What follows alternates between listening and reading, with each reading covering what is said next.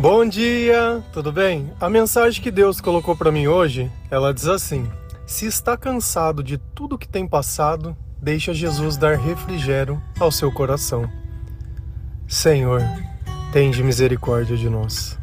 Perdoa, Pai, todos os nossos pecados, livra-nos de todo mal, nos afasta de tudo aquilo que não vem de ti.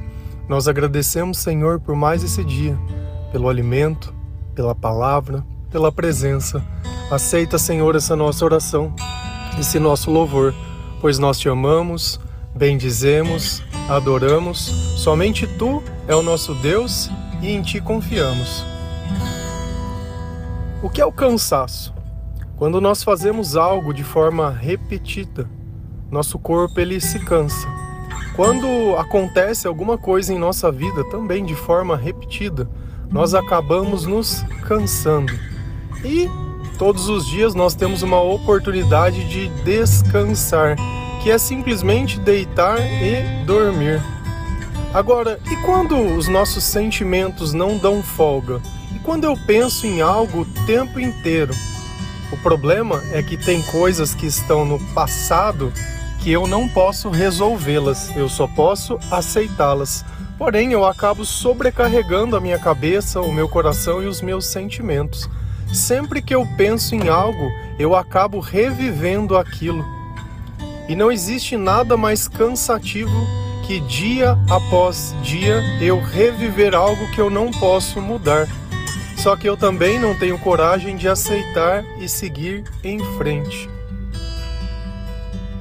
E isso vai acumulando dentro do nosso coração. E chega um ponto que a minha esperança ela simplesmente foi embora.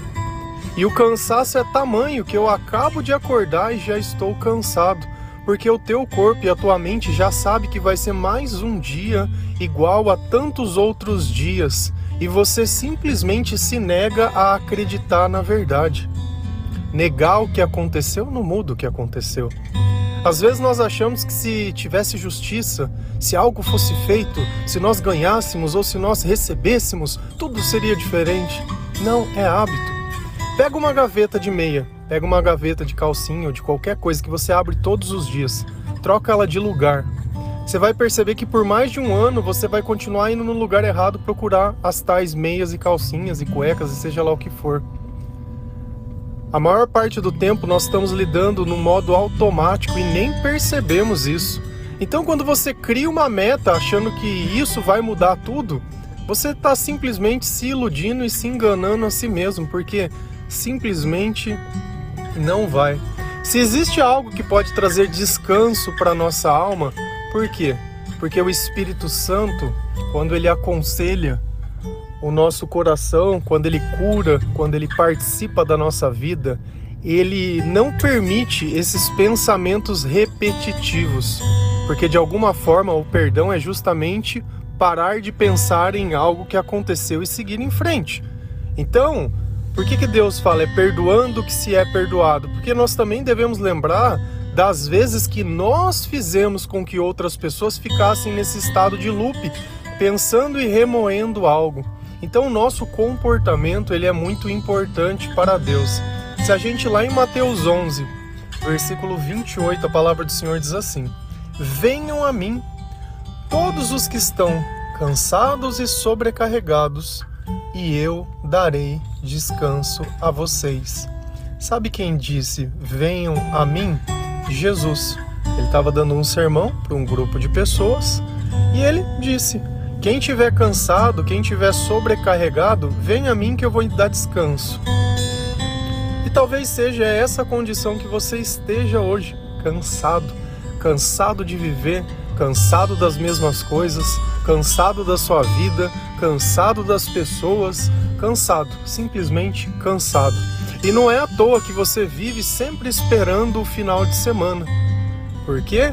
Porque quando eu estou cansado da minha rotina, eu anestesio a minha alma, né, com bebida, com droga, com qualquer outro tipo de entre aspas diversão, e eu não penso naquilo que repetidamente eu pensaria. O problema é quando o efeito passa, o tempo que você evitou de pensar vem dobrado. E aí vem aquela bad, né? Vem a ressaca moral e vem um monte de coisa. Só que o arrependimento sem Deus ele é muito passageiro, porque a partir do momento que aquela consequência passa, você já está apto e pronto para fazer novamente tudo igual e esperando um resultado diferente. E Jesus dizendo: Olha, tá cansado? Vem a mim. Tá sobrecarregado? Vem a mim. Vem aqui que eu vou te ajudar. Eu vou ajudar você a ter descanso. Eu vou tirar esses pensamentos da sua cabeça. Eu não posso mudar o seu passado, mas eu posso te ensinar a passar pelo futuro. Eu posso te dar a salvação da tua alma. Eu posso garantir uma eternidade para você. Talvez coisa que nos seus planos você nem tinha pensado. Nós focamos muito nessa vida, muito. E quando vem uma doença, quando vem um imprevisto, ou quando o acaso acontece, que nós começamos a ter consciência que existe um Deus. Ou é aquele Deus, né? Que enquanto eu estou obcecado por algo, eu busco ele de todo o coração. Mas se eu vejo que eu não recebo ou se tem uma outra coisa melhor, eu simplesmente abandono. E aí você precisa sempre se perguntar: a sua fé se baseia no quê? Nos teus interesses? Na adoração genuína pelo Criador? Em saber que nós vivemos uma batalha espiritual e que sem Deus nós somos presas fáceis? Então, para que Deus ele possa começar a tirar esse cansaço, né, para que eu não sinta mais isso, para que eu não sinta mais essa tristeza, para que eu não sinta mais essa dependência emocional, para que eu não viva essa expectativa de um sonho ou de uma espera, né? para que a esperança ela não seja de alguma forma desconfortável, eu preciso começar a abandonar a minha natureza, abandonar aqueles sonhos, abandonar aquilo que eu sempre fui longe de Deus, para que eu possa me tornar aquilo que Deus me preparou para ser. Então, se a gente vai lá em Efésios 4, versículo 22 e 23, a palavra do Senhor ela diz assim: Portanto, abandonem a velha natureza de vocês, que fazia com que vocês vivessem uma vida de pecado e que estava sendo destruída pelos seus desejos enganosos. É preciso que o coração e a mente de vocês sejam completamente renovados. Primeiro ponto em questão. Se eu acho que eu estou cansado, uma coisa é fato, alguma coisa me cansa. Ponto. Beleza. Enquanto eu continuar fazendo a mesma coisa, eu vou continuar cansado. Se você sente que tudo que você faz te deixa cansado, é sinal que as coisas que você faz não colaboram para que você possa descansar. E o que, que Deus está dizendo? É preciso que o coração e a mente de vocês sejam completamente renovados. Opa, primeiro alerta. As coisas do passado, elas não vão mais participar da minha vida presente. E o que cansa, você sabe o que é? É o nosso comportamento. Porque nós fazemos as coisas instintivamente, muitas vezes sem perceber. Eu não sei se você costuma falar de repente palavrão. Toda hora que acontece qualquer coisinha, não sabe expressar, sempre xinga. Tenta fazer com que não xingue. Você vai ver a dificuldade que você vai ter por quê? Porque é um costume, é um comportamento que você tem. Ah, eu costumo depois de almoçar comer um doce. Tenta tirar o doce depois que você almoçar para ver se você não vai ficar irritado. Ah, eu costumo depois do almoço cochilar. Ah, eu gosto de cochilar depois do almoço porque. Tá, tira o cochilo, vê se você não fica irritado. Então, todas aquelas coisas que nós colocamos como comportamento na nossa vida, elas são difíceis da gente tirar elas. Porém, são justamente esses comportamentos que nos cansam. Então, o que, que Jesus está dizendo? Olha, o coração e a mente de vocês precisam ser completamente renovados, precisam ser completamente transformados, tá? Então, ponto 1. Um, tudo que eu já sei não serve para isso, porque se servisse eu não estava me sentindo cansado, tá? Quem pode me ensinar algo novo? Jesus. Onde eu posso aprender algo novo? Na palavra de Deus. Então, conforme eu vou lendo a palavra de Deus, o Senhor ele vem me dando consciência de que certos tipos de comportamento todas as vezes que eu pratico, eles acabam me cansando. Por quê? Porque existe uma opressão. Esse é o cansaço que você sente. É as forças malignas que estão oprimindo o seu corpo. E cada vez que você pensa e cada vez que você sente é a mesma opressão. É como se você tivesse preso dentro de uma cela, sabesse que algum dia você vai ser liberto, mas você só não sabe quando. Então todo dia você fica ali pensando: será que é hoje? Será que é hoje? Será que é hoje? E vive sempre assim. Deus ele dá uma previsibilidade sobre as coisas. Porque primeiro, a garantia é viver a eternidade. Nós sabemos que um dia nós vamos partir dessa vida. Nós sabemos que ele vai estar nos esperando. Quando isso pra gente pouco importa. Por quê? Porque a presença de Deus não causa dor não causa ansiedade, não causa tristeza, não causa sofrimento, não causa nada. Muito pelo contrário, você está sempre muito bem. E ele diz: olha, abandonem a velha natureza de vocês, abandonem os velhos costumes de vocês. E aí, se a gente continuar lendo a carta de Efésios, Deus ele vai dizer algumas coisas que nós devemos parar de fazer para que esse cansaço saia de nós. A primeira que Deus pede está em Efésios 4, 25 por isso, não mintam mais, que cada um diga a verdade para o seu irmão na fé. Então, a primeira coisa que o Senhor está pedindo para a gente, parem de mentir. Você sabe por quê? Porque o diabo é o pai da mentira.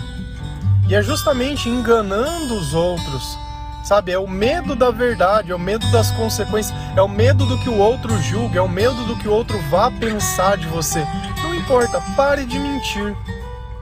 Sabe uma coisa que a gente faz e que é uma forma de mentira? Quando você pega uma foto sua e começa a dar uns tratamentos além do necessário, que se a pessoa te vê pessoalmente, ela não consegue nem te reconhecer. Não é uma mentira aquilo? Quando você usa uma foto que não é sua, quando você cria um perfil que ele é fake, quando você fica falando as coisas sem saber, né? Ah, porque alguém me disse e eu vou lá e falo.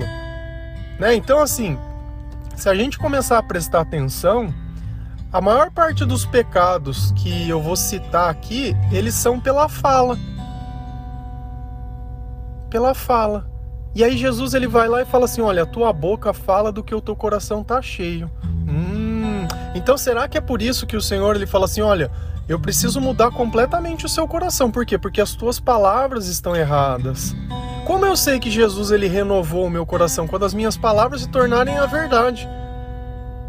Interessante. Então, se a gente continuar lendo, Deus ele pede mais uma coisa. Se vocês ficarem com raiva, isso está em Efésios 4, 26. Não deixe que isso façam com que pequem e não fiquem o dia inteiro com raiva. Primeira coisa que Deus pediu: não mintam. Segunda, não fiquem com raiva. Caso fiquem, não vai ficar o dia inteiro. Resolve logo. Não é para dormir com raiva, não é para fazer com raiva, não é para deixar com raiva, não é para Meu, já vai lá e fala, já resolve as coisas. Cara, ficar um dia inteiro amargurado, um dia inteiro dando patada nos outros, um dia inteiro questionando, um dia inteiro, sabe? O dia, olha, olha para você ver que só de eu citar o exemplo já é algo carregado, já é algo pesado. Como é que o Espírito Santo pode trabalhar na vida de uma pessoa cheia de ódio, cheia de raiva? Querendo mal, desejando mal. Justamente a raiva é isso. Ai, tô com raiva, não sei o que tá acontecendo. Ah, é como se, sabe, perdeu a paciência, perdeu a paz. Você acha que o Espírito Santo ele vai ter raiva vai ter ódio de alguém? Você acha que na presença de Jesus Cristo ele vai ter esse tipo de comportamento? Então o Senhor está falando assim, ó, nada de ficar com raiva. Efésios 4, 29. Não digam palavras que fazem mal aos outros, mas usem apenas palavras boas que ajudem os outros a crescer na fé. Então, se for para falar besteira, fica quieto. Se for para dar um comentário desnecessário, fica quieto. Se for para falar algo que não é para ajudar, fica quieto. Ao menos que alguém te pergunte a verdade. Chega alguém em você que é teu amigo. Olha, você acha que eu tô gordo, tô acima do peso? Aí eu paro e penso, poxa, mas se eu falar a verdade eu vou magoar ele. Mas ele tá te perguntando, então eu tenho que falar a verdade. É diferente de eu chegar numa pessoa sem que ela me pergunte falar, nossa, tá gorda, hein? O que, que isso agregou à vida dessa pessoa? Então a minha palavra e a minha boca, ela tem que ser utilizada para que as pessoas elas possam se aproximar mais de Deus. Não é isso que a gente faz todos os dias. Colocamos os pontos na mesa, colocamos tudo às claras, vemos aquilo que não é bom e nem por isso, nossa, você não presta. Não, vamos mudar, vamos melhorar. A oportunidade está aí. Jesus ele quer nos ajudar a tirar esse peso de cima de nós. Só que ele precisa de um mínimo de pureza dentro do nosso coração para ele poder habitar. Senão não faz o menor sentido. A pessoa frequenta a igreja, está lá dentro falando mal de todo mundo. Sabe, sai da igreja e fica falando mal de todo mundo. O tempo inteiro criticando as pessoas e fazendo, e muitas vezes parece insegurança. Fica atacando pedra em quem parece que é mais bonito, em quem parece que é mais bem sucedido, em quem parece. Toda vez que alguém possa ameaçar, ela vai lá e tenta diminuir as pessoas. Então é assim, eu não consigo crescer, então eu diminuo os outros. Não digam palavras que fazem mal para os outros. De novo, a palavra, a palavra. Se eu não me engano, tá em Tiago que ele usa um exemplo de um cavalo, que você coloca um freio na boca de um cavalo que pela boca dele você consegue controlar todo o corpo. E é que é pra gente prestar atenção para a gente prestar atenção, porque as mesmas palavras que podem abençoar, elas podem amaldiçoar. Amaldiçoar. E a gente vai lá em Efésios 4, 31, 32. Abandonem toda a amargura, todo o ódio e toda a raiva. Nada de gritarias, insultos e maldades. Pelo contrário, sejam bons e atenciosos uns para com os outros. Tem mania de ficar gritando? É, você vai em igreja também, tem gente que gosta de gritar, né? Acho que Deus é surdo, né? Fica lá berrando.